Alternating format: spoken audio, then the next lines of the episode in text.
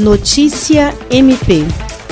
O Ministério Público do Estado do Acre, por intermédio da primeira Promotoria Especializada de Defesa do Patrimônio Público, Fiscalização das Fundações e Entidades de Interesse Social, emitiu duas recomendações nesta segunda-feira, 10 de agosto, para que a auditora do Tribunal de Contas do Estado, Maria de Jesus Carvalho de Souza, não seja nomeada como conselheira. O MPAC orienta o presidente da Assembleia Legislativa do Acre, Nicolau Júnior, que, juntamente com os demais deputados, rejeite o nome da auditora. Também pediu ao governador do estado, Gladson Cameli, que não faça a nomeação. Segundo a promotora de justiça Mirna Mendoza, Maria de Jesus Carvalho tem idade superior a 65 anos e, por isso, está proibida legalmente de assumir a vaga deixada por José Augusto Araújo de Faria, falecido no mês passado. Ela lembra que o impedimento está previsto na Constituição Federal, Estadual e na Lei Orgânica do TCE. O MPAC fixou o prazo de 10 dias para que o governador e o presidente da ALEAC possam se manifestar.